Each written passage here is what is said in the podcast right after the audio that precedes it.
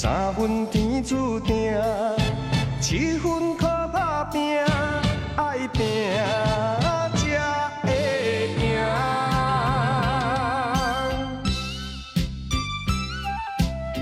大家好，欢迎收听超级游文化，我是金花。我是恶霸波，新佛，我是野人，这周我们继续来讲由我们这个友情出演的这个游戏啊，《职场浮生记》。我们上一个礼拜呢，就是说了好多这个，说是讲这个游戏的一些玩法，我们也讲了，但是更多的我们讲了讲我们上班遇到的各种各样的事儿，对吧？咱们这周呢，咱们就讲讲大家的事儿，因为我们之前有一个征文，不能征了白征，对吧？正好能够帮我们这个负责一些素材的提供。呃，但是上礼拜呢，野人说呢，这个玩游戏过程中还会有好多突发的事件啊，这些突发事件可能都会对结局有所影响，对职场生活有所影响。那么这周呢，就不给大家讲了。这 为什么呢？因为确实，其实这里边我们看了好多这个游戏里发生的事件呢，在真实都是存在的。对对对，从我们收到的广大听众投来的这个稿啊，我觉得这种形式以后可以多搞，非常的省精力。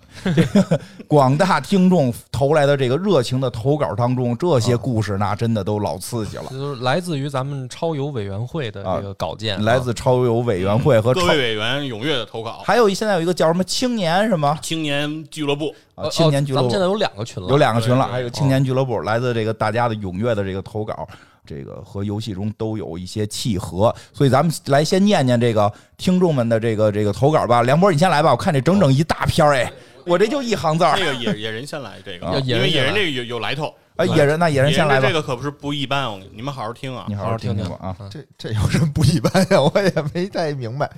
行，那我先念吧，就是给各位老师请安了。哎呀，特别客气，这位听友啊，说我要投稿的这个故事呢，可能跟很多朋友都遇到过，就是办公室分吃零食。嗯我自己呢是男的，但是我有低血糖，我挨不了饿，跟大部分女同事一样，喜欢带点儿零食放在办公室。我觉得男女都行吧，这嗯这个倒无所谓。我也经常有一些零食食确实有男性歧视问题，男的吃零食会被歧视。我我老吃，嗯老吃话梅什么巧克力什么。哎，我也特爱吃话梅。上来就话梅呀？待会儿再说，你先给人念完了。嗯嗯，然后感觉头晕，饿了就拿出来吃点儿，有时候也分给同事尝尝。但是有些同事就是不自觉，不管男的女的都有，老是吃别人的零食，自己又不买。平时开玩笑点拨他们呢，他们又装傻听不懂。有一次，我们几个同事下楼去买了一些资料，看到楼下有卖糖炒栗子的，想上去买点儿吃。可这个栗子呀挺贵，三十多块钱一斤。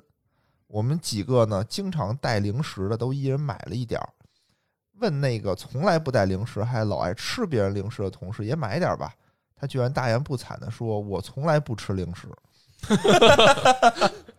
然后我们上楼了，他一个人没买，我们自己吃着又不好意思，就每个人都分了点给他。我大概估算了一下啊，每个人分了点给他，感觉他吃的是最多的。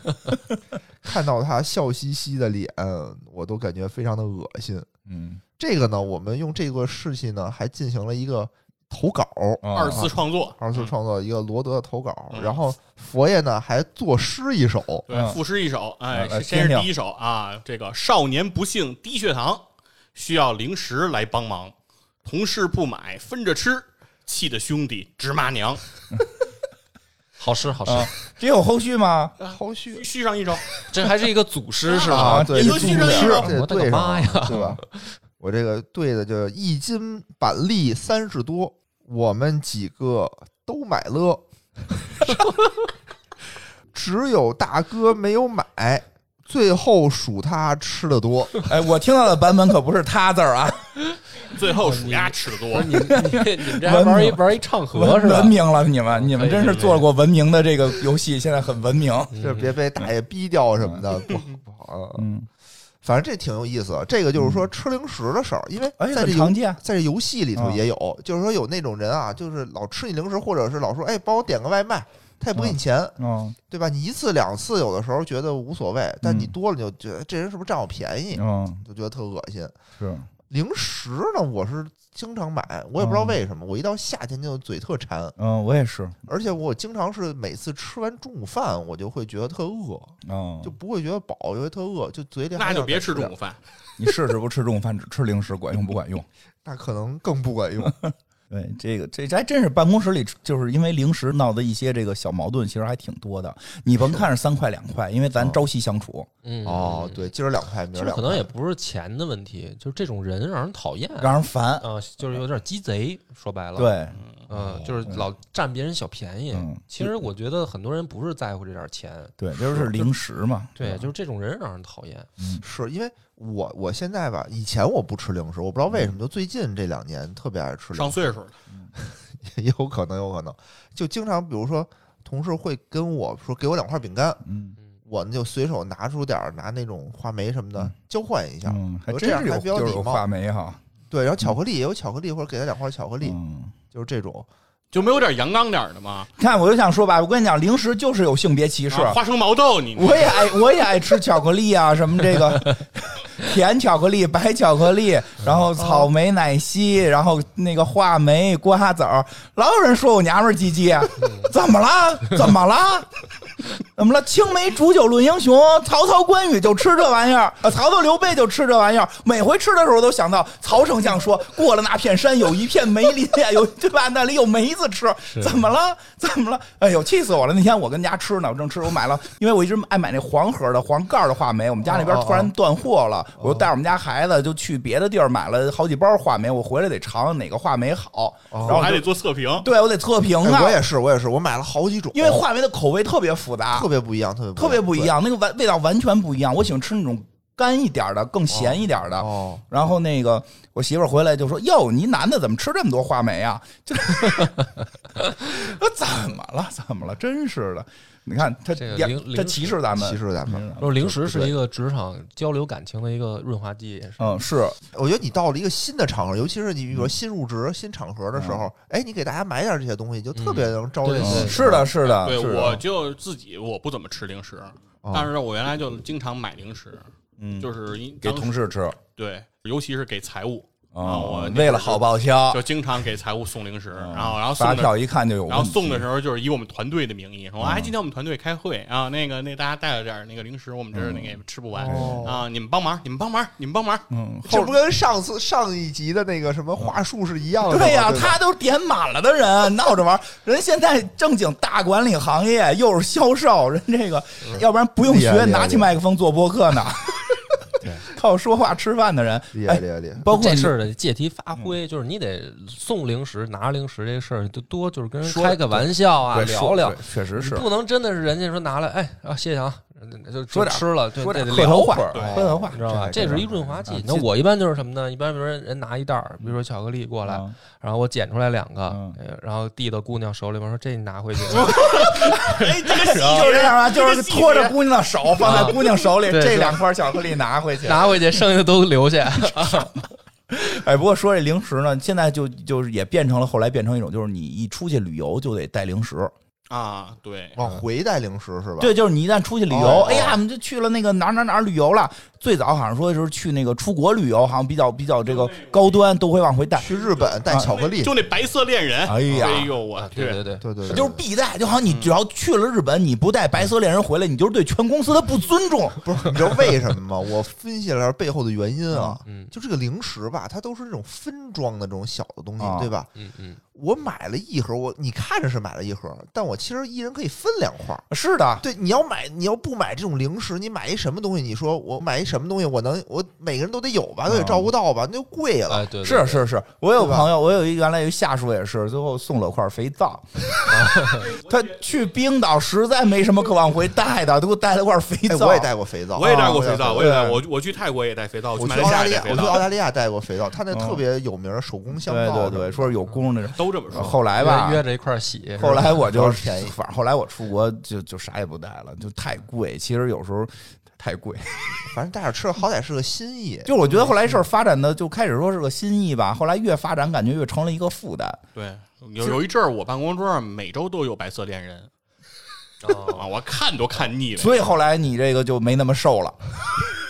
但是真的不是，就是我带我也是问题啊。哦比如说啊，我就是说是我原来是一职员，嗯然后我就只需要带我们组的五个人对，到头了。嗯，等你慢慢升职了，你变成一组长了，你的同事其他组的组长，哦你不能给其他组光给组长一块儿这个一块儿饼干吧？对对对对，你得给人家一盒，哎，你们组分着吃点吧。对对对肯定得对对这样。啊。我我后来我觉得，那我就干脆啥也不买。你你别买白色恋人，你啊、干脆啊是不能告诉别人你出去。对我都是说我在家待着来的。对，请年假干嘛呀？没事儿干。艾泽拉斯啊，那你还不能发朋友圈？你说这样去不多亏的发我，我后来都不发，我那会儿都是想想告诉谁，想向谁炫耀，我单独发给他。啊 哎，呦喂，对，建个群嘛，发在那个超级有文化的群对，里。就是细菌佛旅游分享群。太讨厌了。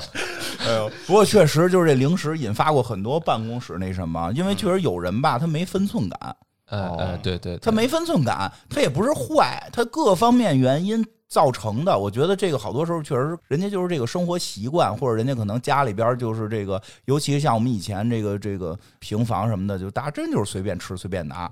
哦，其实原来宿舍里这个问题可能更严重。对，它主要有地上学地域差，它有嗯地域差，有的地域非常在乎。因为原先我们还有一朋友，人那个地域就是算的非常清，比如我们中午一块儿订饭，订麦当劳，嗯，大家一块儿订。他说为什么一块儿订？就他就会那个临到吃饭的时候开始问谁订麦当劳啊，挨个问问一圈儿。嗯，为什么他要分那个外卖费？哦那外卖费得有个几块钱吧？对对，那外卖费摊一摊。多几个人摊不就少点吗？要不然一人摊五块钱六块钱，他觉得每天这么吃，因为就是最大的问题就是当上班变成一个常态，你在九九六的情况下，你一年可能得上三百天班的情况下，一天五块钱六块钱可不是个小数了就，哦所以他们会很算这个。后来呢，我觉得特别逗的是什么呢？就是。人家那就是特细，他们就绝对出不了咱们这种说谁拿谁一块儿，我的就是我的，一口都不给你。到什么程度？就那外卖费，比如是，比如十块钱吧，啊九个人订的，啊，他给你拿计算器除到分。对，最后说你看我多拿一分钱，因为除不开嘛，我多拿一分钱，你们拿你们可以少拿一分，这公司长不了，我觉得 不是，这就是人性格，招一帮鸡贼是吧？那就是人性格，真不叫鸡贼，我觉得就是性格。人就是说该帮忙有什么事儿，人该出钱也出钱，嗯就人不是说抠，但是人那个性格就是那样。但是咱们，我估计咱们这块的一个地域性格还真不是，咱们都是哎这这这回你出了，那下回我请吧，对吧？咱们这边的人是抢着，，对这顿我来，对对对不不不不让我结，给不给我面子，是不是？对，每回我都怕不给梁波面子，我啊都不抢着结，我都不抢。这是一种实力的象征。对，咱们这是这个文化它不一样，它不一样，所以尤其是公司这个环境下，它是是各个地域文化的人都聚在一块儿，嗯嗯，所以大家其实还是相对注意点儿，是相对注意点儿。还真是。然后最后吧，我说我可以再给他附上一首诗，有还有诗又呢，有诗，我牛逼来，修书千里为口粮，嗯，吃你一些又何妨？劝君莫要生闷气，我们祝他长得胖。特别好。好吃好吃，特别好，特别好，好吃好特别好行，咱们下一个，下一个波哥来吧。哦应该，我这个长啊，这应该都都我这个长，一会儿找个墙，你给那个写应该应。该写一下是哪个听友来的，要不不，人不能说这东西，我这里边这话可都不能说出去的。我说那上面没有听友名字我。我说是什么呀？让大家多投一点正能量的东西，果然一篇都没有。行，我来了啊。嗯投稿要表达一个事情，这个事儿堵在心里无法抒发，所以写个信，不知道能不能能念到，但是确实很想吐槽一下。虽然我认为我也算阅人无数，但是这样的员工确实是第一次见，且第一次有这种无法抒发心中的愤懑。火啊！简单交代一下背景，我是一个在外企工作的人。一九年因为团队发展要招人，各种简历就来了。之后便是按部就班的面试、二面等等。这哥们儿是北京投递简历的，在一个北京国企工作，面试时候挺好，除了感觉有点内向，但是整体上还算有点东西，而且工作上面的能力、经历还算比较合适。之后就决定让他过来了。入职期间都还算可以，主要的感觉就是这人有思想，但是什么都不说，这也还行，无所谓。只要是能够工作，能够拿出成果，啊，你是什么样的人，也应该并不那么重要。事情都是在某一次团队一起吃饭开始的，我感觉要故事要开始了啊。嗯当时团队刚刚起步，我作为一个北方人，其实希望能够把团队拉拢在一起，能够让大家至少欢乐的工作，开心的玩儿。那天我就拉着人们去一个餐馆吃饭，我请客，而且是我带的酒，我也非常注意，都是八零后，谁也不会惯谁，或者非要谁喝酒。当天晚上七个人，六个男生一个女生，一共一瓶白酒，还剩二到三两。这我怎么没太理解啊？没喝多少，没哦没喝多少啊没啊喝多少。你梁波的酒量讲这叫没喝，对我怎么感觉七个人一瓶白酒还没喝完，有点刚才没太转过弯来。哦，大大概都是我跟细菌佛这样酒量的。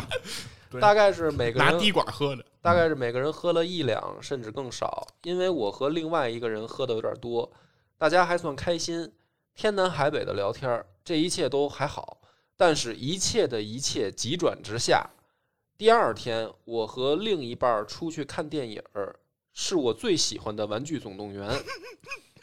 这个不是笑点啊，徐俊峰，我觉得你这个笑 这个地儿不对啊。在等电影的时候，微信响了，出现了如下对话。然后呢，他他还挺书面语言，他给那个人写了一个缩写，就是 S，我就叫 S 先生。S 先生说某某某，以后还是不要出去喝酒了，喝酒不好，而且会让人血压升高，坏处多多。我之前也是经常喝酒，而且超重，也是在和我现在老婆一起以后，能够锻炼，还有健康饮食，减掉了不少。然后 S 先生就说完了，我当时心中就有点气儿不打一处来。我昨天也没强求你们喝酒啊，你在这抱怨啥？你我是一个年纪，如果连这种都没办法表达，那你的表达是真有问题。我当时想着没事儿，等看完我冷静一点再出来。之后才发现是真的 S，嗯，因为他在之后的一百二十分钟里面发了超过一千字的微信以及各种短视频。简单的概括一下，S 先生说：“我是因为和我老婆在一起，我丈母娘是北京某某医院的，看到了太多生老病死，而且开始给我介绍基督教，让我相信了这种文化的感人以及有效。我必须得说了啊，” 啊，你说。哥，我信主，要信主。信主。得永生啊。嗯、昨天昨天 A B C 问我是不是信佛，其实我是的，这还是 S 先生在说啊，其实我是的，相信有轮回，是相信有感官的终点的。我不想喝酒，也希望你不要强迫我。我现在还在健身房锻炼，就是因为我要实现自己的价值。其实某某某，你不用老说自己的学校，因为人不问出处，嗯、开始教育起我来了。这 S 先生说完了啊，换回到主人公，我没回他，应该等会儿我没听明白，这 S 先生到底信佛还是信主啊？S 先生是信基督的。啊，然后呢，他跟主人公说：“问是你是不是信佛？”嗯，那啊那谁谁信轮回啊？他那意思是，是啊，这我也没太整明白，是不是他这个 S 先生又信主又信佛？他为了吃还能吃带鱼。鱼？接着往下念吧，就是我现在有点听不明白了。但是我哦，嗯，我估计主人公也没太懂吧？好像这哥们儿是俩都信吧？啊没事，反正就是因为就是教育他一通，啊听明白了，对吧？教育教育，应该是直到第二天早上，我冷静了才回了一条，以后我会注意。很明显，罪恶的种子就种下了，其实很正常吧。还有最重要的事情是，如果你有很强的个性，那么你就应该有相应的能力。可是呢，这个人能力真的是更加一塌糊涂，干啥啥不行，甩锅第一名，基本上没有任何一个项目能够交付的合格并且有效率。真的是干啥啥不行，吃啥啥没够，很受刺激。二零年年末，我们受了他一年的气，这个人居然自己辞职，还要求三周就走。我们的合同都是签的四周离职预备期，最后还是那么各色，非要弄个这样的结束。但是我还是很开心的，不用受着这样一个无能无用，应该是忍受这样一个无能无用的下属了。嗯，嗯首先说一下啊，我们是非常尊重这个宗教自由的，嗯但是呢，很明显，这位同志可能宣传的这不是一个咱们国家承认的宗教。我还至今没有听说有这个把基督跟释迦牟尼混在一块儿信的，说我这个既信这个耶稣，又有轮回，那 是耶稣要涅槃吗？这这不这这这这个就很奇怪啊，很奇怪。我们是非常尊重这种这个国家承认的这些宗教，对吧？哦，我看明白了，嗯这个人，这个 S 先生是信佛的啊，他是信佛的。那给谁宣传主呢？对，然后但是他前面他又介绍了一通基督教，啊很奇怪，而且真的再有一个，咱们就是这个，我就先说说一下这些正确一点的啊。嗯这个宗教自由就是有不信的自由，不用给别人传，别人想信啊，跟你打听，听说你信，你可以跟他聊。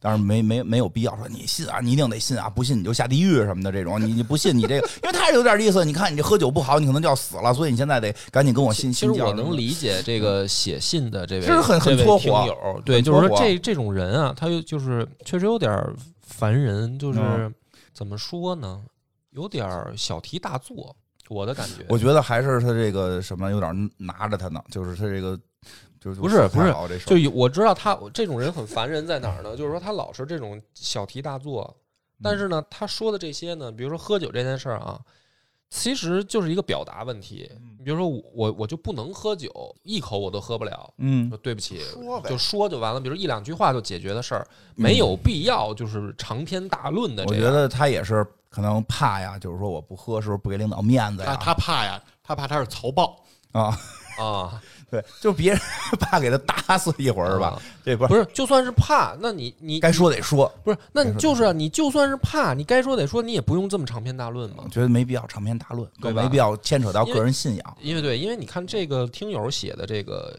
这封信这么长，他其实主要表达的就是这个意思，就是搓火。对，我觉得我是觉得啊，光劝劝说，哎呀，领导我不能喝，以后别让我喝了啊，哪怕是说的特撅人都无所谓。怎么后头还拍出视频来了，说喝酒不好要死啊？然后你还对吧？就是这这就很搓火，对不对？两个小时给人发一千字，对吧？这这就这就跟你看我说，哎，你抽烟吗？我我不抽，或者那只我就不开始抽了根烟，第二天开始给我发那种烂了的肺，对吧？你当我不知道吗？对吧？不是，因为他这个我我刚才啊，我这念完以后我才反应过来，他写的这个一瓶儿，然后大家没喝完，一人喝多少，就说明这个听友喝得少听友啊他其实是注意了比较克制，比较克制就是制。克制，就是说嗯不想让大家留下这种说劝喝喝大酒喝大酒的嗯印象，他所以他写的那么细嘛。但是人家本身爱喝酒的人喝，可能就是跟你客气，因为这就是每个人的这个看法不一样。我觉得这是好东西。是问你喝不喝，来一口吗？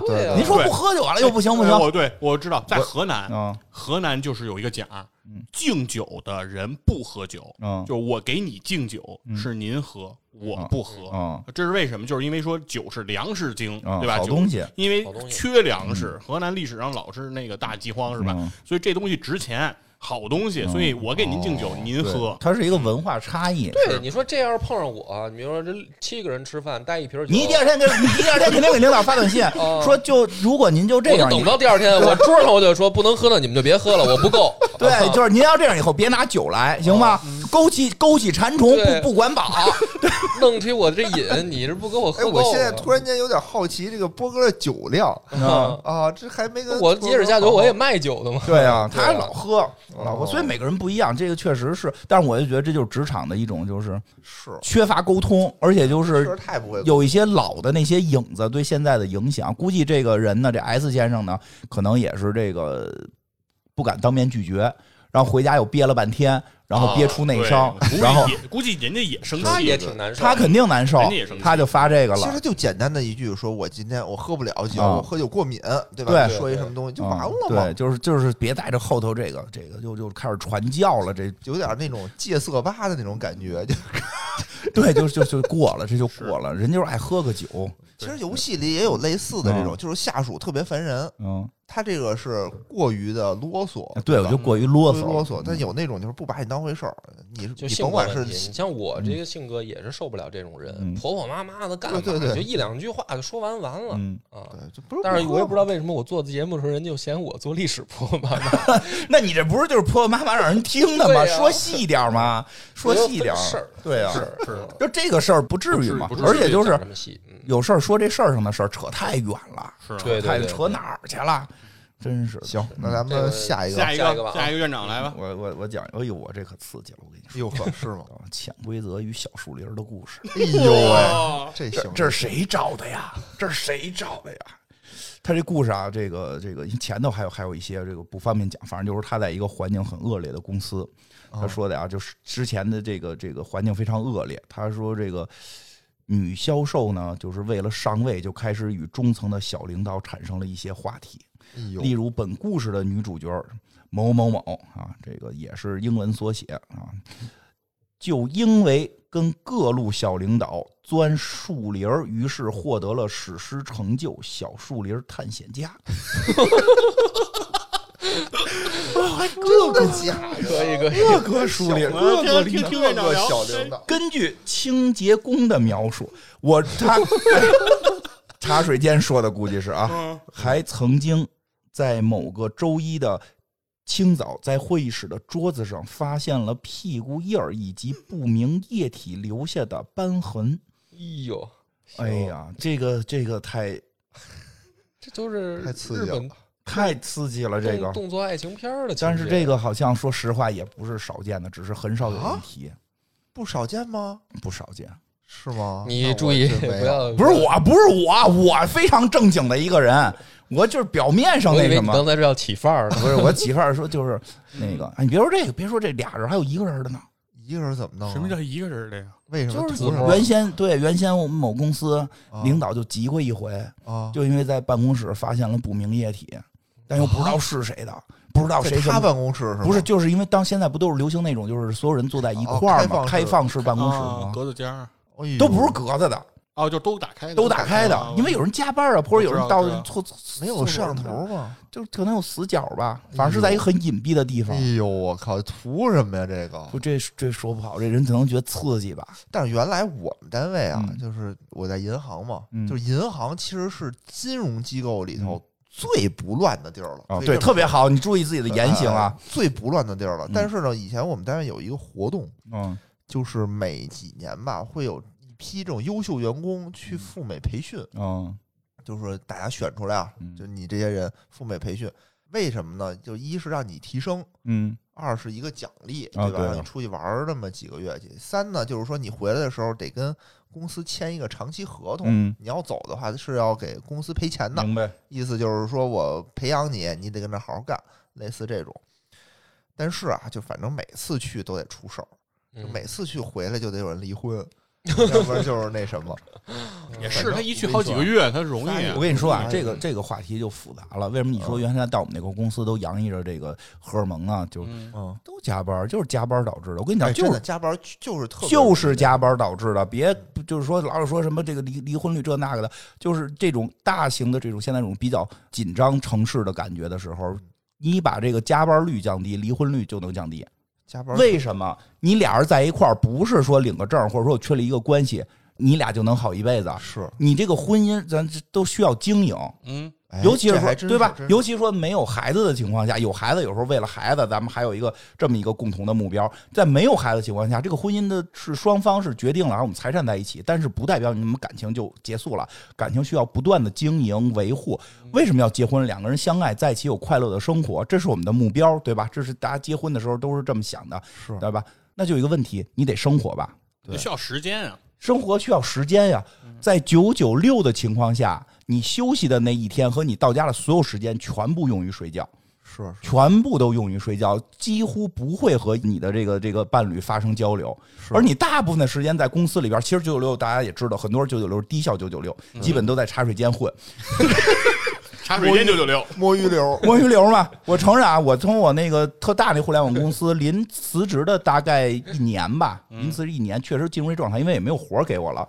我跟一一姐们儿，我们俩就是天天插水，但是我们俩没有那个关系，那我们俩主要就是分析，我们俩就是八卦别人，我们俩就是负责分析，说谁谁谁这个怎么这他们现在俩怎么着怎么着怎么着，他用的这朋友圈，你看发成这样是为了给谁看？就是。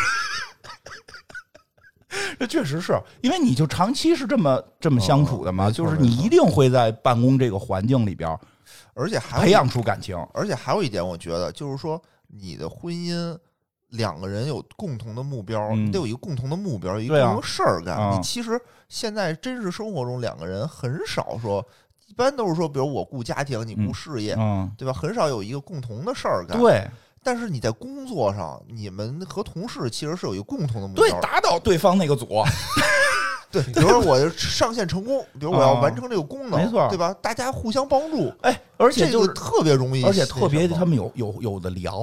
对对对，聊这公司领导怎么上去了，他之前怎么怎么回事？啊你回家跟家里这些人说，人不爱听也不知道说我公司也一堆事儿呢，烦着呢，你别跟我瞎八卦这些破事儿了，是对吧是？但是你跟同事可能分析，你说这回为什么我没上？是不是因为领导跟那个谁谁谁有一腿，对吧？就天天分析这点事儿。他说，我觉得可能不是，是因为他是领导的外甥女儿，就是你就一块儿聊这事儿嘛。结果你对，我跟你说，单位就是公司就是这样，就是你你聊点那个业务啊，大家聊不了这么兴高采烈的。你要聊点这办公室政治，哇塞，每个都是专家哎啊，，真的踏踏实实的，就是早上九点到晚上六点上班。高校上完，下班回家啊，陪媳妇儿、陪孩子，对吧？没孩子情况下，跟媳妇儿对吧？玩玩剧本杀，跟野人的玩玩剧本杀，去去个密室，就是咱们咱们先说一下嗯。啊，刚才人家这个听众的投稿啊，他其实主要表达了一个情绪，嗯。倒不是说这个加班导致这个办公室恋情这事儿，哦。他主要说的是这个女职员利用对这个性的这些性别问优势题，对吧？然后不当得利了，啊是是不是？不是他这个就是说反过来，我明白新哥说那意思。潜规则一般是女性不愿意，是吧？就是都是男性利用职位去哦潜规则女性。这个听众的意思就是说，这女的不知自重，反而反过来利用潜规则，对对，就是哎反正什么的都有，什么都有，什么都有。哎，这四个座都有，行吧？那做好自己，做好自己啊，做好自己，嗯维护好自己，的生活。我们好就是自勉吧，嗯嗯。然后这个是来自这个超游听友委员会啊，我们的一个第十三号委员古天乐，啊，他为什么这你就能说名儿啊？人家自己数的可大嘛，必须要念出来是吗？那他而且他特意的网名嘛，古天乐而且他，特意的自己数自己 number 十三，就是一定要让我告诉大家啊，他的这个身份不一般。行，然后来了一个投稿啊，我来读一下，说职场故事少不了奇葩领导。我之前的某位领导，姑且称他为 M 啊，我觉得可能应该姓马，我就叫他马马马吧，算是十分奇葩，自以为是，情商低下，且公僚做派十分严重，毫无自知之明。公司每天九点打卡，他要求部门的主管组长十点要到他的办公室开会。他的办公室啊，大概六七平米，有一张稍大的办公桌，就占的差不多满了。然后就没什么地儿了。然后进一两个人呢还凑合，但是要是一进去十几个人就挤得不行。知道的呢是他去办公室开例会，不知道的还以为二分队村口要放《英雄儿女》了啊！这是原文啊，描述的非常的嗯形象。他部门所辖项目非常复杂，好几个都都不相干，但是组长和这个主管都要轮流汇报，都跟听天书一样的似的，谁的也听不懂谁的。然后原本这工作例会呢，了解项目进度呢，对于一个领导来说无可厚非。但是他办公室呢离着很近，就有一个会议室，非常正式的会议室。但是这个马领导呢，他就是宁可要在这办公室啊，把例会搞得像什么原配带着朋友去抓小三儿一样热闹，也不愿意屈尊一驾。这这比喻玩儿就是玩都好生动。然后后来是听说呀，说他因为他也知道这样做呀，就是大家不愿意。但是呢，他觉得为什么他不去那个会议室呢？是因为这个人事部门有时候面试就在那个会议室。啊，是啊，然后他不想和这个人事抢这个会场、啊，包括也不想觉得太招摇，所以他就躲进小楼成一统。原文啊，躲进小楼成一统。但是马领导呢，就是有时候也在正式会议室开会、啊，也不是说老在屋里坐着。他到了这个正式会议室呢，他有一个习惯，就是说他需要是后入场、啊，大家都坐差不多了，后入场，然后迈着四方步啊开始指导。啊，而且这个他是因为是后进来的，这个门不就是开着的吗？嗯但是马领导绝对不会自己顺便把门关上，啊，哎，每次都得是走进来，哎，坐下，冲着一个下属努下嘴儿，哦哦哦，哎，把门关上去。挺形象的。对，这个时候呢才能关门。然后呢，如果呢你要是中午，就是这个领导要中午叫外卖，绝对不能自己下楼拿，绝对是得叫这个助理下楼拿。然后这个原文写的是，想必是真的生活不能自理吧。然后会议外的形式主义十足，会议中官僚气息也重。例会他亲自参加，需要每一个那个熟知他会议流程的助理呢是来控场。然后与他共事之初呢，部门来了一个应届毕业生，是一女孩儿，大学是编导专业，来自这个部门的视频自媒体实习。然后好死不死就被他给盯上了。我们这个马领导呢，就抓这个实习生来当这个会议的主持。这就出事儿了。为什么呢？就是这个马总的会议啊，要按部就班、循序渐进、步步为营、环环相扣。导演完毕，你得 Q 编剧。嗯编剧完了呢，就是再叫摄像，再叫制片，就是你得按这顺序，哦你不能叫乱了。但这小姑娘呢，就叫一个错一个，嗯叫一个错一个，就是这顺序老也搞不对。嗯这个马总呢，就是当场就是要打断，然后就像一个严厉的家长在指责这个孩子写作业。小孩被训得大脑一片空白，但是呢，却要跟着家长的节奏说出这道题的答案。但是呢，一边小心翼翼的张口，但又一边担心家长的耳光随时落下。嗯到了最后呢，这个我们这马领导就不说话了。小姑娘先是尴尬的自己笑了笑，又向四周环视求助。到底你们谁该上，你们就上来得了啊！我也不叫你们了，你们都知道顺序，你们就来吧，我别指着我了。然后呢，这个会就开完了。但是呢，这个会议开完了，这个会议呢，马领导呢不说结束，嗯那小姑娘也很奇怪，就为什么每个人都汇报完了啊，也不说结束呢？这个马领导呢，这个时候啊，他离开了椅背儿，坐直了身体，谆谆教诲这个小姑娘说：“你应该说好的，今天的会议就到这里。马总，请问还有什么要指示的吗？” 哦，明白了。我说有或者没有，这是马总的话啊。我说有或者没有，你听完以后再问我，马总，会议可以结束了吗？我要说行，那就结束。你再告诉大家会议结束。小姑娘就绷不住了，在当场就哭了，说自己刚毕业没经验，以后会慢慢提高，希望大家多包涵。哦，那这姑娘还，而我经历完这场会议，整个人从里到外被雷的不行，一度怀疑历史书上说我国推翻三座大山这件事情是不是被印刷错误了。我国一定是推翻三座大山，绝对没有印刷错误啊！这个听友一定要保持这种自己的政治立场。为马总做助理绝对是个苦差事，以至于马总这个人啊，我认为他是这个毫无个人魅力，但是情场哎却很得意。身边的女孩啊，他是换了一个又一个。还挺长这故事。这这故事我跟你说嘛，马上就到这个故事的高潮了。还没到高潮呢。刚才那我觉得已经很高潮了，这后头还有。嗯听这句，我都完事儿了，你继续。直到有天，他盯上了一个男人。啊，那时我本职做内容编辑，某日他微信唤我进办公室，提出让我给他做助理。说辞中，做他助理在公司的晋升空间呀、工作视野呀、接触人脉呀，都是特别的好。嗯然后，而我面临的第一项任务是给他带早饭。嗯说实话，我当时都想揍他，但是有点怕打不过。我为什么就乐意在工作之余给你提供这种服务呢？即使额外加钱，也得问问我是不是同意吧。嗯何况他还有默认的态度，可惜我没敢正面回怼，我只能推脱说我自己不吃。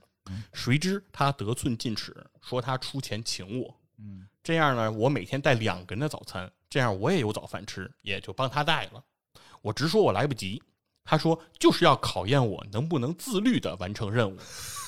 我他妈每天考勤打卡，迟到了还他妈要扣钱，用得着你考验我吗？一次会议开得略久，他从自己的办公室储物柜里拿出一些零食分给大家，零食又出现了。会议结束，他还要把剩的半盒曲奇硬塞给我，叫我带回去吃。我满脸问号，直说不要。结果我发现，原来有些臭男人自以为是起来是真的讨厌。女生跟你说不要，他以为是欲拒还迎。这句话我有点没读懂，因为我在我的判断里，他是男的古天乐应该是男的，他是男的，但是意思就是说，因为这件事儿，大家经常说是女生说不要，然后实际是要。现在以一个男生的角度，终于明白了，说不要就他妈是不要。对，别人退回你剩下半盒饼干，机他妈还以为是不好意思吧？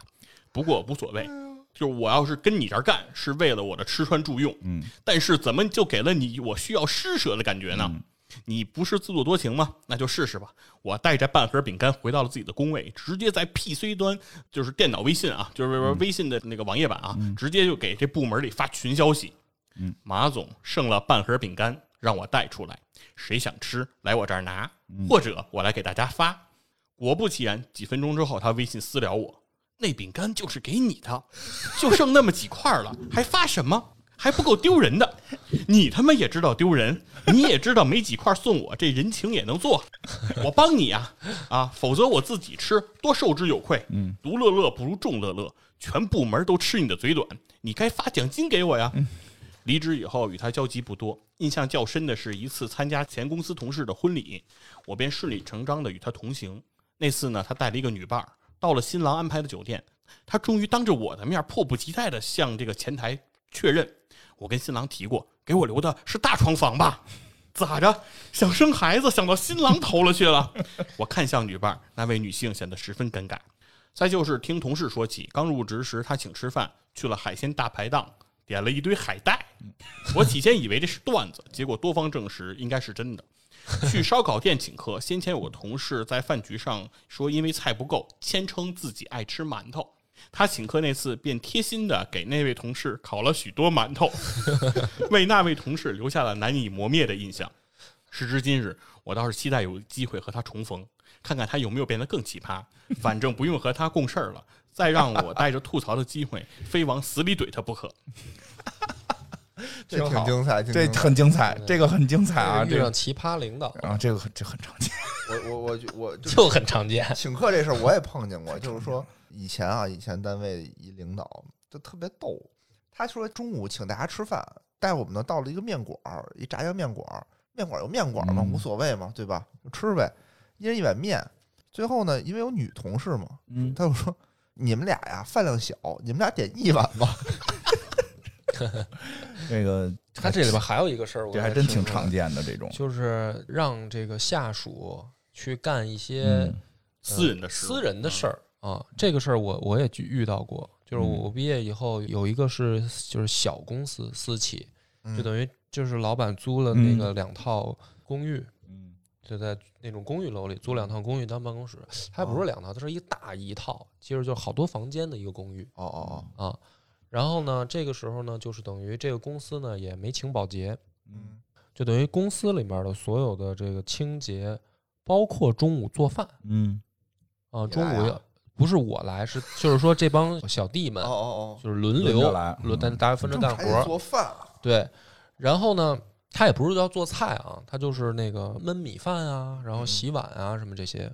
然后呢，就是因为小公司嘛，然后这些我也倒都能理解。嗯就是毕业以后，我觉得这些碰上这些事儿，我都不觉得奇怪啊。嗯但是他给我一个印象特深的是，他公开的呢，就是以教育的方式告诉我们说，带人就得这么带，就是说你们这些小孩儿就得在职场当中去干这些，包括你的直属领导的私人的事儿，嗯比如说给我去接一下谁谁谁。是他的小三儿也好，还是什么？真的就是就是这，就是我小三儿，你去接一下，嗯或者甚至比如说孩子的什么什么，你弄一下。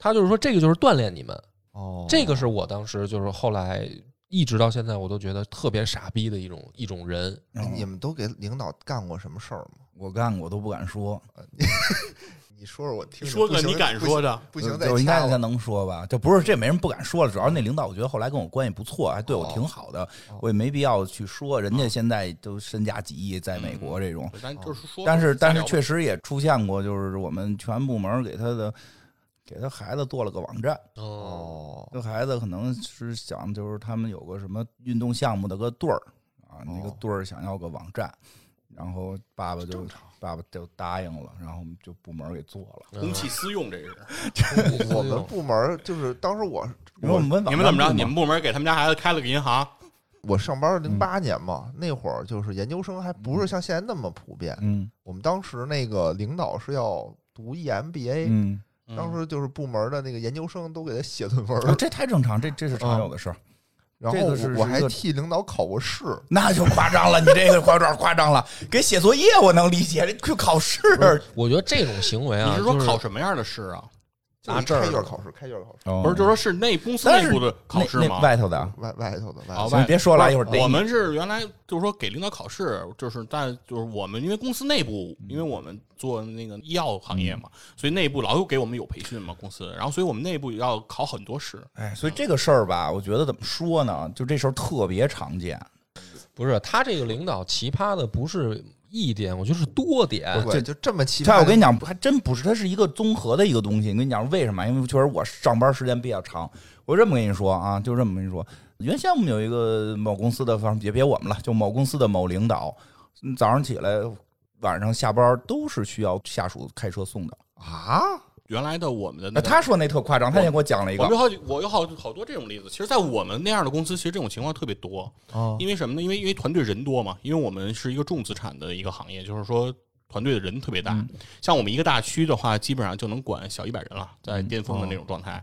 所以，当我们的这个原来的大区升到了总监以后，我们这个总监的这个上下班就是靠这些地域经理轮流接送。嗯如果要是哪天没有地域经理去接他，老板就不来上班了。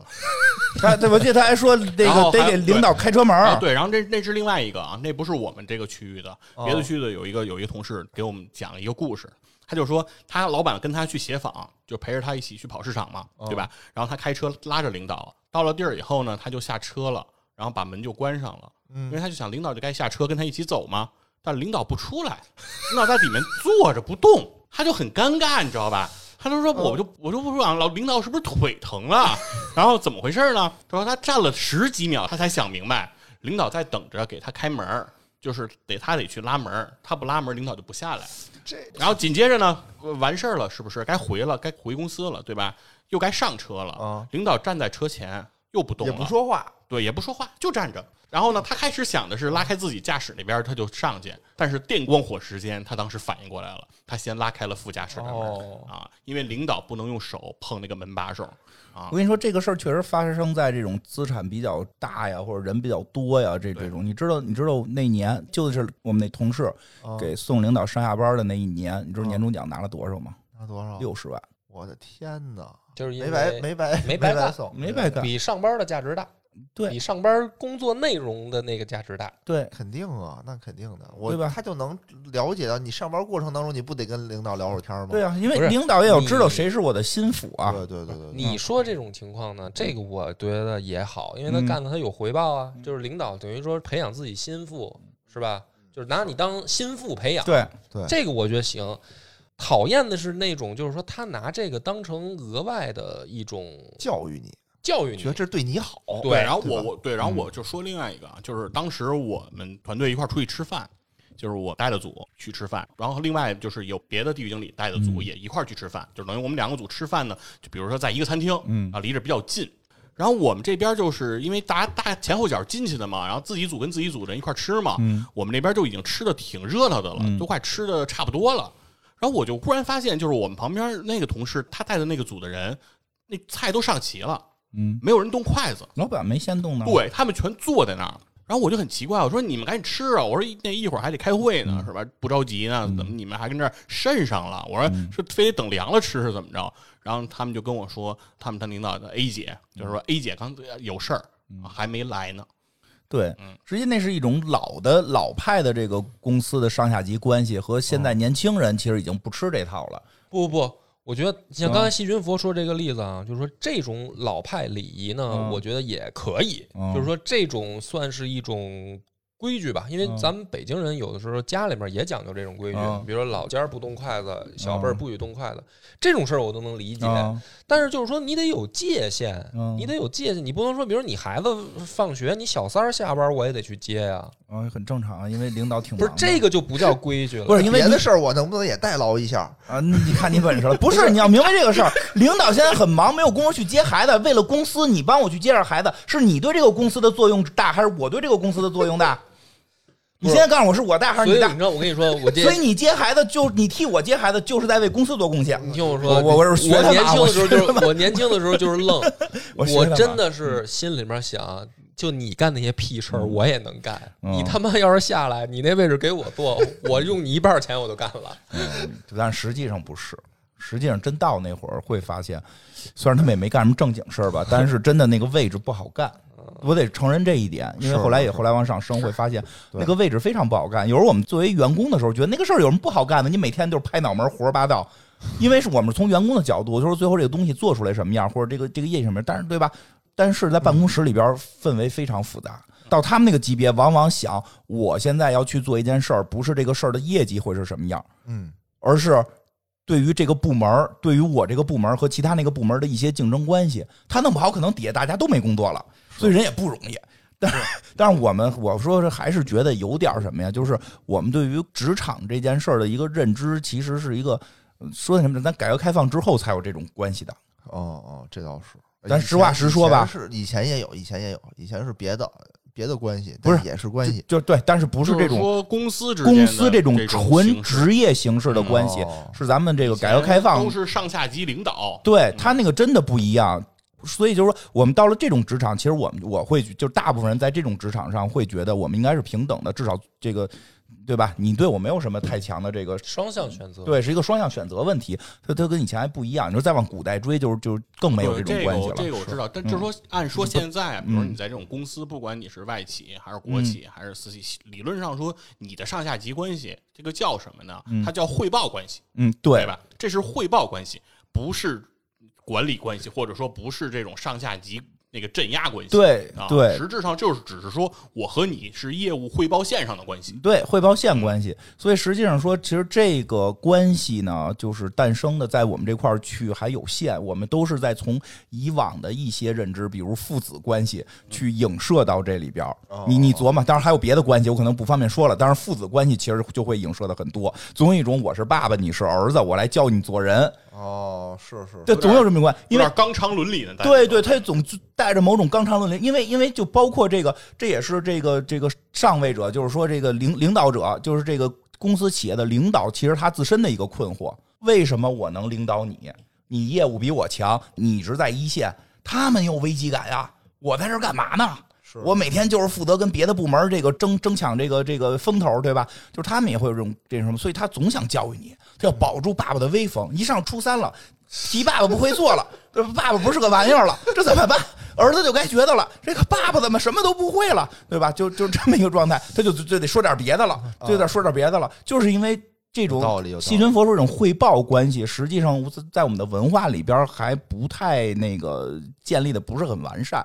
嗯嗯嗯，这也在慢慢建立当中，因为我看现在好多年轻人都是，其实就是说，你虽然你是我领导，我就是挣这份工作，你也别想教育我的人生，对吧？但是领导特别爱教育下属人生，找点事儿就得说给他教育教育人生，因为其实大家都是这么过来的。对他当年也是这么被教育的。没错，他就这么学会的咱们这一。代人可能还是在这个尴尬的过程当嗯中。，我觉得新一代人估计可能就是，甚至零零后，等到嗯他们就是说成为职场的，就是嗯大批这个怎么说呢，中坚力量的时候，嗯他们可能不会认这一套路。对，现在说好多时候，要不然有些人就会觉得零零后不好管理，其实并不是他不好管理，是因为他不认这套原来我们从父子关系演化出来的这个伦理纲常。哦，是是是，对吧我觉得这确实是这样。他认为我是一个业绩，我来这个公司不是伺候你，我来挣我的这份钱，是因为我能给公司创造价值。嗯，对甚至现在我觉得有一种可能是什么呢？零零后呢，他甚至是先天的带有说工作跟家里对我的对比。嗯，就是我在这儿他妈辛辛苦苦给你干这些操蛋事儿，然后还其实他妈的哎我家里说得对对吧？因为因为其实很多零零后，比如那个父父子关系跟咱们小时候的父子关系还不一样，哦他根本就没有这种影射，对吧？黑门都这样 是吧？对对对，都是这样，而且父母都特别疼爱孩子，这种就就就可能教做人的不是大多数。真不一样。我跟你说，对你你细想这事儿，你说咱们小时候，反正我爸妈有时候会这么说，因为我妈经常会这么说。教做人，哎，不是，他就是说什么呢？你得好好努力学习，要么你长大了家里可养不起你一辈子，啊就是你得努力，你得靠自己。是，他就是说给你这种危机感，对他说会带到我工作当中也会有这种危机感嘛。但是后来我后来想了想，就是后来这个好多我带的实习生也好，还是我见着的公司小孩儿，九零后、零零后，人家家里从小可能真的没这教育，是就是说他是什么呢？他们就是那种因为人的普遍生活状态好了嘛，嗯，然后这个年轻夫妻生这个孩子，就是说我不希望你有什么本事，嗯我就希望你健健康康，我希望你快快乐乐。哎你一辈子就是挺好嗯啊，你爸爸给你提供一辈子面包都行，嗯啊，你你出去以后心态健康就行，嗯是，你干点自己想干的就行可不是嘛？对呀，对吧心态健康，他这种教育的这种这种状态，跟我们长大小时候受还的教育真不一样这不就是咱们现在当父母，你们啊咱们想的不就是我们也都跟孩子创造更好的条条件？对，说学习很重要，需要学习好，但是你的健康、你的心理健康是最重要的。对啊，如果这有冲突，还是心理健康最重要。对这就肯定会会会这么教育了，对吧？但因为咱们父母那一代受的可能是更那个封建也好对，或者说那个就是传统那一套的教育，传统的一些那还打呢嘛，嗯，对对吧？对那是棍棒底下出孝子对，现在这肯定不可以了嘛，现在不会了对吧？我小时候还挨揍呢我也挨，揍但是肯定是挨的不如我妈的那个年代的那个那么的多。进步了，进步了。对啊！其实所以呢，我觉得是刚才那个朋友讲的，他那老板应该就属于那种老派的老板。那啊就是感觉就是巨婴嘛，就不自己开门儿。呃，不是，他不是不自己开门，那这啥意思？他是要立这个威。但是你要知道，这样的人，哦他遇到他的上级的时候，他做的会比你对他的下级做的更好。嗯，嗯是的，那我要就不理他，我把门一锁我走了，你还不跟车里他妈闷死？就第二天就把你开了。就是他有很多办法可以可以可以他有很多反制你的办法，有很多对，因为我跟你讲，甚至我在一些短视频上啊还在有教该如何在办公室里边怎么去对对领导哎，好我。就觉得这种就是，我觉得这个就没是，巨这这真不是巨婴，就领导他不是巨婴，他是要这个状态，状态。因为他不是不会，他对他的上级就会。对我原先我们有过一个客户，这个在我们面前就是甲方对乙方耀武扬威。后来我们有一次去现场看，就是他对他的老板卑躬屈膝，哦，我知道见过见过，这种特受不了，就平时特在我这说别受不了。那我操，全天下都是我的那种感觉对对对，对到他领导面前恨不得跪下。就这种感觉，我特别受不。了我也我我也遇见过这种人，他的反差对比就越强烈。对，真真真的是，对，就就跟你这儿就特别那种跳，然后到那边又巨就是谄他他是那在那种文化下诞生的，就是我相信未来会这个职场文化可能会越来越文明一些，就是跟父子关系就可能就慢慢会抛离开吧。但是在这个过程当中，有些还是这样。而像这个话题咱聊的已经比较多了啊，野人的这个特别精彩，嗯我觉得还有一个正好跟野人咱们在上一期节目里聊到这个游戏里的一些环嗯节很像。行，那我再读读，咱们就读最后一个吧，好吧？嗯好嗯哦，因为确实时间也不早了。这个呢，开始也是很客气啊，诸位主播、制作人员，你们好。下文是职场吐槽投稿，目前见过最强职场 PUA 大师，后称大师。本人曾经在一个小组里做组长，后来来了个实习生，后称小 A。这个小 A 呢，属于聪明不足但勤奋有余的。一开始，小 A 在我们组，导师却安排在另一个组的 PUA 大师那里。公司的意思是通过我们组学习适应之后，让小 A 去大师的组。但是这位大师呢，由于职务比本人高，以及深得领导的信任，于是传话成为了由我教小 A。之后过一段时间，要过一个转正的审核，我如实的向领导说了我对小黑的评价，就是我前面说的聪明不足、努力有余的大意，并且明确表示了可以留下来工作的意愿。然而，最终的结果却是小 A 没能留下来，然后小 A 很悲伤的离职了，甚至没有和组内的其他成员道别。当时也没有太在意，我跟大师共同的领导单独找我私聊，才知道我的决定权只有百分之十，剩下的其实是大师从中作梗，没有让小 A 留下，并且让我背锅。与此同时，大师还一直别有用心的一直和小 A 保持联系。紧接着呢，由于大师的组还是缺人的状态，于是乎接二连三的来了好几位，无论是社招也好、校招也好的员工，这些都是大师亲自面试，都没能在大师手下干足一个月。我于是问了其中几个人什么原因走，无外乎是什么都不交。然后过一段时间考核，大师疯狂的 diss 这些员工不够努力，不能像他一样安稳的做公司的螺丝钉。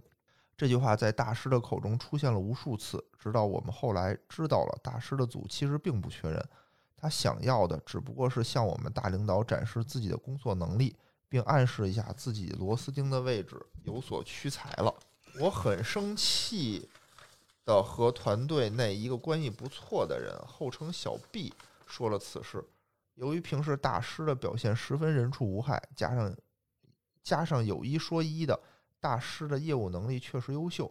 小 B 不相信大师能干出这样的事儿，直到小 B 有一天也被调动到了大师的组，没超过一周，小 B 又回到了我的组，并且和我说差点动手打了大师。我又建议他提前找找下家，果不其然，没过多久，小 B 就接到了公司的通知，让他离职。再说点译文，间接证明大师的人品。有一次，我们大组间内部聚餐的机会上，大师带头吐槽我们一个大领导，并大放厥词说公司待不下去了，他想要走之类的。除我之外哎，都跟着随声附和了一些。但是在这之后，几乎所有人都被该大领导进行了一次约谈。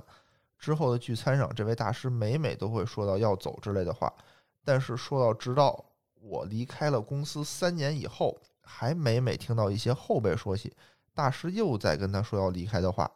直到最近，终于从后辈那里听说大师已经走了。问其原因，原来大师每每吐槽那位大领导，因为业绩不好被调到了其他部门。嗯这个我觉得吧，也不能叫 PUA 吧。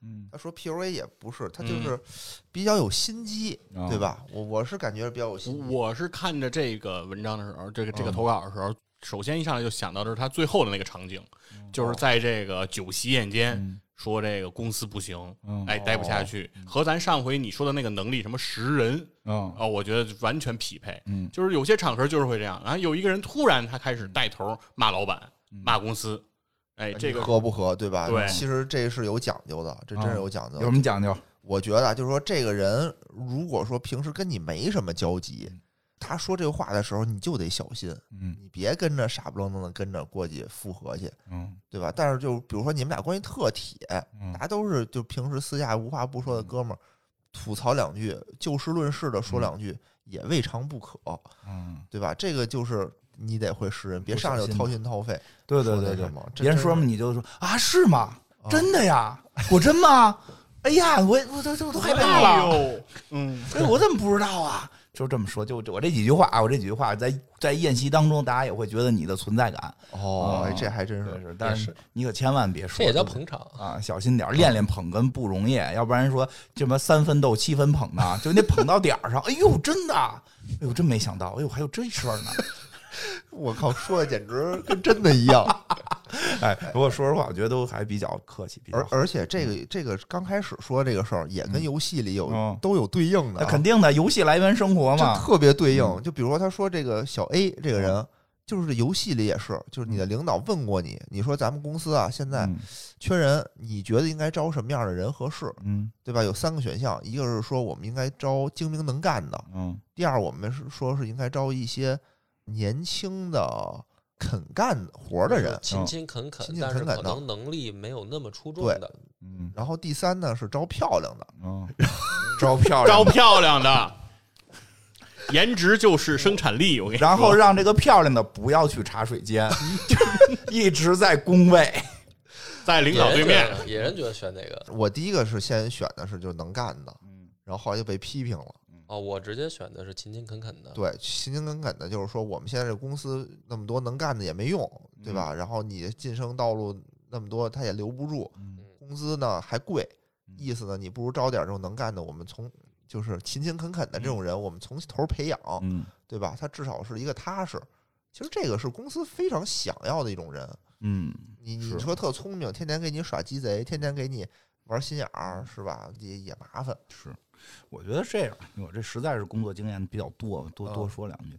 因为以前我组建过团队，其实这事儿真挺有意思的。嗯因为吧，在公司里边吧，就是其实老大家会觉得勤勤恳恳的会好一点儿，嗯，会好一点儿。当然这事儿其实特复杂，是，就是勤勤恳恳这件事儿是不是代表他真的努力？就是就是努力这个词儿，嗯嗯，有的时候努力呢，这个人看似努力，实际他是一直在加班的，嗯。但是他呢也一直在干活的，但他大脑好像不运转，哦，嗯，你懂我意思吗？他大脑好像不运转。嗯，我是特别，因为以前我招过很多人，就有人真的会很努力，让你写写改改，一直弄，但是他从来没走过脑子，嗯，你知道这？种很可怕。我觉得这我跟你讲，他这就叫懒，这不叫努力。我想说，为什么呀？因为动脑子才是最累的。嗯嗯你坐在那儿踏踏实实想想这事儿该怎么干，为什么这么干，我该怎么干，我的能力到哪儿，然后我需要什么帮助，就把这东西都想明白。这件事儿是个很累的事儿。而在那块儿，领导说把这几个字儿给我改了，因为领导会很搓火，领导可能也多少年不，比如说一个文案，领导也多少年不写了，但是我看你这不行，我告诉你把这两句改了，他就把这两句给改了，交给你，然后你说哎不对，那几句也得改了，他也不反驳你，继续去改，你让他改到夜里两点他都改，你会觉得很勤恳，很那什么，但是实际他是这样可以不走脑。嗯这种人很烦。对，这其实走脑很重要，走脑很累。对我我说我说一个啊，你先说。我后来在公司啊，后来开始带培训了，嗯就是新员工的这个销售技巧啊，嗯这 PPT 演讲啊，这些培训我就开始带。嗯我特害怕一种嗯这个学员或者是这个这个新同事，嗯嗯就是什么呢？特别积极，啊特别勤奋，特别努力。就是你提出了任何一个问题，他都是那个最抢着回答的。嗯有的时候我不点他，我都觉得有点过意不去，哦我都怕伤害了他的这个积极性。嗯因为在培训里面，第一条就叫做这个维护自尊啊，嗯加强自信，这是我们的原则第一条。所以说，我就怕这个，如果你不点他就不行。但是我就真没法点他，因为每回都答错。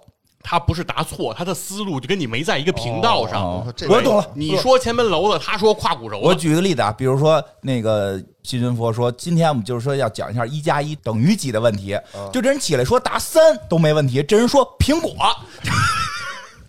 对，差不多就是这意思，就是就是完全他不跟着你的思维走，但是他的眼神特别的炙热，就是你就没法受得了这种这种情况，你知道吗？就是我觉得说，如果你哪怕趴着睡觉，嗯。我觉得你对课堂的贡献都可能是至少是零，嗯。但它不会是负的。你现在这种情况，你对课堂整个的贡献它就是负值，嗯，啊，因为你的问题特别多啊。那问谁还有问题吗？你总有问题，对啊，因为我跟你问啊，这个事儿谁来能解决？你能解决？你解决得了吗？你能解决？因为就是就是就是有这种情况，因为很多就是教大家职场的，嗯，他里边会说。会说你要积极，你需要跟领导多沟通，你要多表现，领导能记住你，等等等等。他只记住这个了，但是他后边所有说的话，他就就我也说不出来，我就干脆我就先先举手说了话就完事儿了。表现我积极。，对，表现我积极，就会出现这么一个情况，也挺让人头疼的。我操，这太可怕哎了！我你你怎么着？你想说点什么？你刚才说那种情况的那个反面，细菌佛说了一个，嗯我这是另一个反面，嗯就是那种动脑子的员工，他动着动着他就不听你的，他有自己的主意了。嗯细菌佛那个说的是说，他这个其实细菌佛说的还是不动脑子，他啊就是要表现，对他是表现。对，我说的是另一种，就是说真有这种动脑子的人，他开始运转了以后，他就不听你的了，嗯他就自己一套主意。嗯，但是不对，但是呢，就是说他不是不对，是因为他的高度不够啊，嗯，就是他能看到的这个嗯跟你看到的不一样啊。嗯在他看到的那个高度里面，他说的是对的，嗯，你就给他讲呗，你给他讲明白了但但就是因为他自己开始运转了，他就会哦认定。啊，他也不不跟你沟通了，对，就是他嗯，你刚才说那种是什么呢？你把这句给我改了，哎，屁都不放就去改了，回来踏踏实实给你改。你说改怎么改，他就怎么干对，活儿跟我干的似的，啊。对，另一种是什么呢？他动脑子吧嗯，他给你按照他的思路给你写一个呢，嗯。你跟他说要怎么怎么改，他接受不了。哦哦，我懂了。我说你这种我也知道，啊这是有是有是有，他接受不了，他觉得你破坏他的创作了，对，啊，他觉就说得你不懂，所以说这个里面，我觉得啊，有个度。有个度，对对，就是说这职场里面什么样的人都有。如果说你只设成这个三个维度，对，其实都都不完全全面而且而且我说一个那什么，大家真的如果有大家当了小领导的，我觉得这个啊，我真可以传授一下，是个经验。嗯嗯，原先我那个做网站嘛，我们那个公司啊就咱就很基层的工作，没有什么战略。首先我说一个特讨厌的，有一阵儿公司老提要有战略眼光，哦，我说我说我有有什么用？对呀，说那你看这是你的高度，我说我要那么高干嘛？我就是你告诉我要做一网站，我把这网站做的特别牛逼，然后把你的需求完善特别好，而且我就是你的需求能挖掘用户，能够感动用户，这是我要去深挖的。然后你现在跟我说，咱们公司到底有，比如游戏公司，我们是该做端游，还是该做手游，还是还是该做什么？还是不是该买点比特币？这不是这这，我这一个基层最基一线领导，我我想完了，我跟领导汇报，领导大嘴巴得扇我。我之前还遇到更奇葩的，啊我面试，我去一家银行面试产品经理，嗯，他问我说：“你怎么让咱们这家银行的市值做高 这人就是需要游戏里边那个面试技巧的这个能力的提升。？”我说：“你妈逼！我要能把你们这个公司市值做高，我跟你这儿对我弄一四十多万的一产品经理，我图什么呀？我因为什么？因为他们也不知道怎么问，他们也无法判断什么人才，他就去百度。啊百度一般都问什么？百度一般是一个套话，因为我面试还有我刚刚入职就很面试过的有的公司很职员，我大学刚毕业，可能前头就有个实习，然后我实习可能就是给人家做了两张海报这种图，非让我说你在前一个公司给前一个公司带来的价值，我一个实习生我带来毛线价值啊？但是但是，那你们说这个，我这又有感触，嗯就是你你说你说你是那个被面试的人，啊。但是你知道现在面试官嗯经常面试到的这些人是什么样的一个情况？啊。就是我因为我在公司面试过 MT，嗯，就 Management Trainee 嘛，我以为像扛怪打怪似的。不是就是那些管理培训生。你们需要 EDC 吗？啊，就是那些管培生。啊。哇塞，就是就好多都有海外留学背景啊，啊。然后学校都特别好，然后就说看着都特别的优秀，嗯。那那肯定他们是一定也是很优秀，但他们的简历里是怎么写的呢？嗯，他们在简历写的是参加过联合国某某某某项目，然后作为什么什么的领导，领导过十一国的同事 跟他一起共事，哎，这都不会写简历了。然后帮助某啊国际的这个跨国的这个食品公司解决过北京市场的某一个非常重要客户的这个公关问题。啊，他的简历里就是这样写的，明白他就是一个应届毕业生，对他是个研究生，嗯他的经历比别人都强，这个我也承认。但是你简历里就这么写了。那我如果不问你怎么做高我的市值，我觉得配不上你啊！这也是那个，这也是他们临面试之前，他们那些教他们如何写简历的人说的啊，往高了写哎哎这那个。这不我算高这哎，不是不是他这个我解构了哦，就是你野人刚才说那问题，他这么面试你才能镇住你，就是永远显得高度比你要高。就是现在，我觉得现在面试特扯淡，就互相在他妈忽 忽悠对方，你这不算忽悠最高的，就是我刚才面试是前两年我面试那个某，国总统，你要问你，我最开始国何去何从？我最开始就是我大学毕业的时候，那个简历里头我写的是我有看透事物本质的能力。那怎么着？这人给你拿了一个瓶子，拿了一个不透明瓶子，里边什么颜色的水？然后我写那个不都有什么兴趣爱好吗？我写的是爱好世间一切美好的事物。那你这也太太文艺了，你但是我觉得像新闻佛你说那个呢，他是那个面试者，他就这么写，就是也有情可原。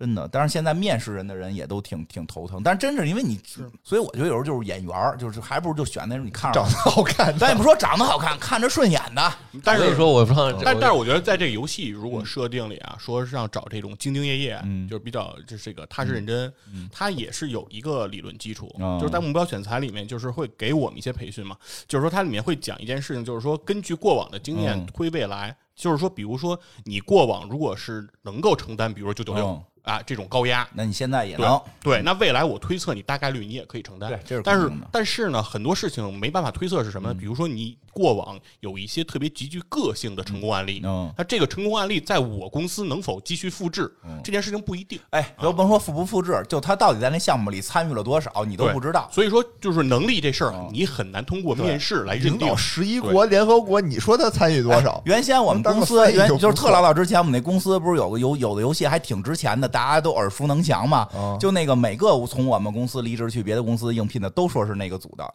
那个。那个游戏不同版本的这个市场负责人哦都出现过，我跟你讲，至少得有上百个那个游戏的负责人了，在简历上。都都这么说。我我是做网站的，我都没法说我是市场负责人，我就说是那个市场的这个视觉负责人。哦哦，然后说，我把最后说完了，就是其实啊，一个部门有四五个人，真的不能是一种类型。嗯，因为那会儿像我们那个公司做网站，我就是有一个特别踏实的，嗯。他也就实话实说，没有任何想法儿，就是他没有所谓的这种天马行空的创意。没有，我们做网站的其实多少可能需要一点但是呢，他也不是说要求你说这句给我改了，他就只改这一句，嗯他会就着你这个去就有一定推理能力，他能把相应的该改的全改了，他甚至可以自己去替你把关过滤，非常稳定。但是呢，一个部门不可能说的就全稳定就够，因为你需要去有这个发挥特别牛逼的这个这个部分给别人去看，所以也需要招这种就是有创意能力的人。就同样这都是这个，当时我们就叫网站策划吧，同样是网站策划，是有的人就是这样才能有配合。我老说，其实一个部门如果你要去组织一场这个，咱们就说去完成一个项目，完成一个事情，其实特别像足球队。嗯嗯嗯，有前锋有后卫，有前锋有后卫，我老说我那同事，我说你就是最牛逼的后卫，你从来不会把一个球给漏进去，让你射门，这个我们也也不奢望。哦，但是我们不能，我们弄十个前锋，我们哐哐都特有创意，最后执行时候千疮百孔，这也不可能。哦，所以，所以其实有机的去组建一个团队是最有意义的。嗯，对，嗯。这个确实也是，就是当时我们在工作的时候也有过这样嗯。的情况，就是其实像我跟我当时一个团队的时候，就是我的另一个同事算是我搭档嘛，然后当他的性格跟我就完全不一样，嗯。比如说可能我就更爱说，啊，更爱表达，然后更爱比如说组织这些张罗这些啊乱七八糟的事儿。然后他就是相当于是在团队里，他就是一个基准线，嗯就是永远所有的需要查缺补漏的，嗯所有需要就是我完全想不到的那些事儿，对对，人家在我的身后全给我就把这事儿没错，就捋平了哎真的，对。后来等他离职了，嗯去了别公司之后，等我再干这些同样的活儿。完全不行，就是你会感觉到说一会儿感觉这儿缺了一块儿，一会儿感觉那儿缺了一块儿。在当年你没有任何感觉，因为对他在无形当中，在你完全不知道的时候，什么事儿都给你是的就给你摆平了。挺好。所以这真真是这样，就是你你你这个武力值高，你得配个智力高的，要不然人老给你上混乱。哎，这个里头啊，我觉得我还有一个挺有感触的事儿嗯，就是说，他说那个在人面前人畜无害，嗯。然后一进去就疯狂的那种 diss 你，哦，就我就就遇见过这种领导，嗯。就特别让你反差特别大，让你嗯。特别受不了。就是之前的一个领导，嗯。开始对你嘘寒问暖，嗯。特别客气，平时对你，你只要别提工作，嗯生活上的事儿完全没事儿。你说请个假什么都没事儿，特好啊，是不是病了什么的，赶紧回去休息啊什么的，特别好。一有工作就完全就变了一个人。嗯，就比如说你给他一个稿儿吧，一般人说哦看了，呃你这儿两句不通，改一下什么的，这儿不对改一下也就完了嘛嗯。他看完了以后一定会问你，这就行了吗？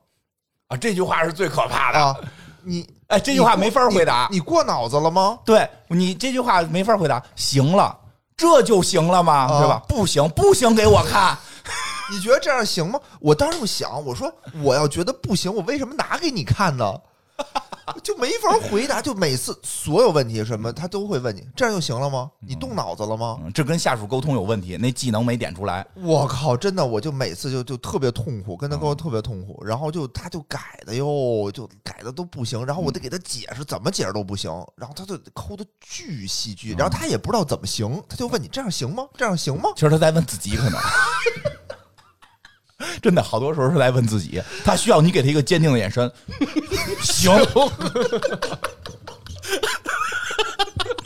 哎，真的应该，真的应该上视频。哎，你是不是你是不是没这么回答过？你下次可以试试，没准儿他下一句说对嗯好的，对你试试，你试试。没有没有，然后我后来又就是我实在烦的不行了，我就都要辞职了，嗯然后我就有一次就是类似于这种吧，就跟他升刚了，就是一下午，他就说什么我就跟他解释，我说你这样我为什么我觉得我行，为什么嗯。这样怎么怎么着，然后关键很多的时候，他经常会问你一些特别奇怪的问题，嗯。比如说我们公司有一套系统的一个嗯。列表，啊，基本上就是一个名字加一句话，明白。他说这列表给你看看，你得知道了解一下咱们都有哪些系统做科技的嘛。我说行，我就看一遍呗，嗯。大概都知道有哪些，不就得了吗？他会问你，就比如遇到具体工作上的事儿，嗯他会问你这个系统是干这个干这个干这个的，你不知道吗？嗯我说我不知道啊。嗯他说那个单子你不是看了吗？你看了你不知道，啊，这赖你啊，你没背下来啊？不是背下来也没有用啊。哦那里头就是一句话，但具体他干哦，就是具体更细节的没。有嘛，哦对吧？你得具体工作具体分析。这人可能就是觉得你应该更努力。然后还有就是问你哪个哪个制度你看了吗？嗯，你告诉没看呀？对，没看，赶赶紧看去。类似就天天这么弄。就这种人就是给他说实话，没看呀。对，后来我就这么着。然后有一次我就跟他 battle 了一下午，嗯然后后来就他又把我换了一个组，都不容易。然后我都不容易特开心。然后他他他当时因为不涉及工作的时候，开他特别好。他说：“哎呀，那个什么那个野人啊，什么那个那边有一个工作特别就特别缺人，就有点不好意思。你看过去那个支撑两天。”嗯，我就特开心，我说谢谢领导，谢谢领导。那再也不让你回来了。没准没准没准是真的是需要支援两天，但是就是因为你说谢谢领导，谢谢领导，对这时候谢谢领导就是因为以前孙子，你我他妈绝对不能让你回来，就是前一天，因为你 battle 觉得你小伙子有点东西，以为你能马上给他一个坚定的眼神，对刚才院长的眼神真的特坚定。然后就给你升职了，就不是让你去那边镀镀金，想让你回来再升职哎，结果你特高兴，表没有表达出来我想留在领导身边学习的这个态度，你这这吃亏了。就你那个组，就啊但凡就是去的一些新的男同事，就都走了，就待不住那儿。然后只有女同事能能那什么凑，然后他们组所有人后来就跟我嗯吐槽、说你你怎么走的呀？你教教我，我也想走。给他掰头，给他坚定的眼神。就说我真受不了了，每次都问我，嗯这都是 行，这样就行了嘛？然后就特别那什么，哎，如果有领导听呢，就是真的给新的员工，真的最后说说点这个这什么，包括刚才细菌佛念的那个听众来信，那个给人家小姑娘都弄哭了那种，啊，就是可以谆谆教导，但别老质疑人家懂不懂。这就叫 PUA，我觉得。对，就就别老质疑，我觉得有点这什么，人就是不懂才是你下属呢。我觉得就是你，你要不然你就交给人家，对你交给人家你，你告诉过他了嗯，你告诉他说不懂是他的问题，您什么都没说过，对，你就给我一张破纸，就让我多教教，多教教，少吓唬人家，少说点那种让那个让那个下属听了之后得回去琢磨一晚上，他到底什么意思，对吧？对你给我一个 EMC 方，就让我洞察宇宙的真理，这他妈那你不是有看透一切本质的能就是你力吗？简历写的有问题，你看。哎呀，行吧，差不多了，今儿啊，今儿也差不多了，大家别忘了这个下载这个职场浮生记，哎在那个 Steam 和 WeGame 哎上都可对以下，载。然后希望你早日看到我们在游戏里的模样。哎也哎，大家也可以在那留言啊，啊留言说这个超游打卡，对对对啊，好吧，给我们来点牌面。哎对，谢谢大家，好哎，拜拜。拜拜。拍着你做人。